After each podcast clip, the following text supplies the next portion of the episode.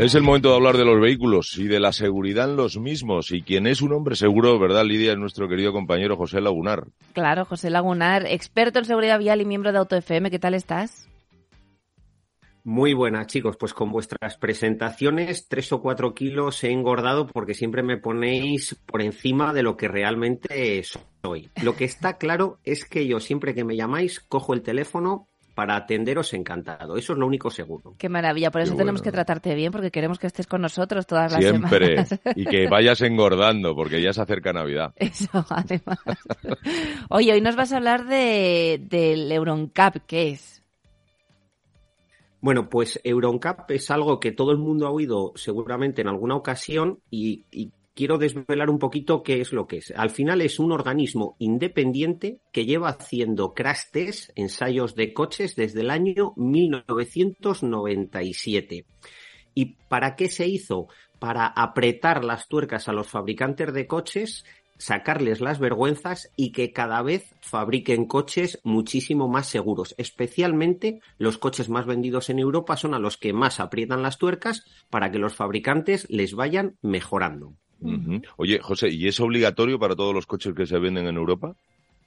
No, no es obligatorio. Esta es una confusión eh, muy habitual. De hecho, un coche puede tener cero estrellas EuronCap, luego hablaremos de las estrellas, y, y poder comercializarse con normalidad. ¿Por qué? Porque lo obligatorio es la homologación, pero la homologación tiene unos estándares muchísimo más bajos de lo que exige la propia EuronCap. Y para que pasen por EuronCap hay dos formas. O bien que sean de los coches más vendidos en Europa, entonces EuronCap de oficio, por así decirlo, compra cinco o seis vehículos sin decírselo al fabricante y les ensaya, o bien, últimamente, hay muchos fabricantes que de forma voluntaria llevan sus coches a EuronCap, no solo para validar todo lo que han hecho en seguridad, sino también para tener una pequeña campaña de marketing que les ayude. Claro. Oye, ¿y cómo, cómo mide la seguridad?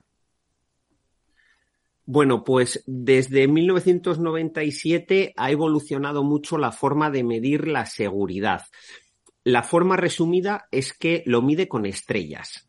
Cinco estrellas es el máximo de seguridad y cero estrellas es el mínimo. Pero debajo de esas estrellas hay muchísimo que podemos ir analizando. Lo más importante de todo es que cada año o cada dos años van incrementando los estándares de seguridad. Las pruebas son cada vez más exigentes. Y, por ejemplo, no podemos comparar nunca un coche que ha pasado por EuronCap en el año 2022, este año, con uno que ha pasado en 2019, porque los ensayos a los que se ha sometido son muchísimo más severos en este año 2022. Ojo, son los mismos ensayos en el 20, en el 21 y en el 22, y a partir del 2023 se vuelven a endurecer los ensayos. Muy bien. Oye, ¿y cómo llegan a conseguir los coches una o cinco estrellas EuronCap? Bueno, o cero, que hay alguno que también tiene Ah. cero. Ay, hombre. Bueno, pues EuronCap mide dos cosas. Por un lado, seguridad pasiva y por otro lado, seguridad activa. Y para que la gente lo pueda entender de una forma más sencilla, lo divide en cuatro categorías. Por un lado, mide la seguridad del ocupante adulto. Por otro lado, la seguridad infantil. Ya sabéis que esa me gusta a mí especialmente. Por otro lado, la seguridad de usuarios eh, vulnerables de la vía, como peatones o ciclistas. Y la cuarta categoría es la de asistentes a la conducción, los HADAS. Oye, ¿y si vamos a comprar un coche nuevo o un coche de, de segunda mano, ¿qué tenemos que mirar?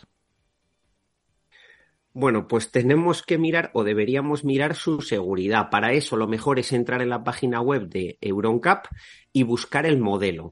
Y dentro del modelo vamos a entrar en cada una de las categorías. Claro, no es lo mismo una familia que solo lo va a usar un adulto y no va a montar prácticamente nunca a nadie más, entonces se tiene que centrar en esa categoría que hemos hablado antes de seguridad ocupante adulto, que una familia que tiene niños que mi opinión es que lo primero que tienen que mirar es la categoría de seguridad infantil y ver qué nivel de seguridad infantil tiene ese vehículo en concreto.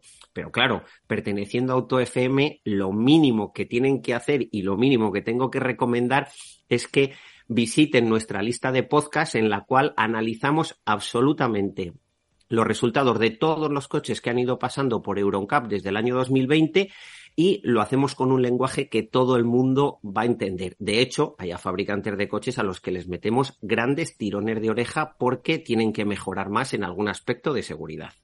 Bueno, pues ya tenemos eh, más deberes. Vamos a entrar en la página, en la página web de AutoFM y a mirar qué modelo queremos comprarnos o el, incluso el que tenemos, a ver qué, qué puntuación ha obtenido, ¿no? Claro que sí. José, José, que contigo vamos, no podemos ir más seguros en la carretera, ¿eh?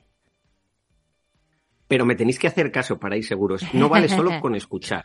Ese es el primer paso. Me gusta que nos regañe, me encanta. Lo segundo es ejecutar. Y sobre todo en, seguridad vial lo más importante es usar el sentido común, que aunque es el menos común de los sentidos, pero eso es lo más importante. Sentido común, por favor. José, muchísimas gracias. Gracias.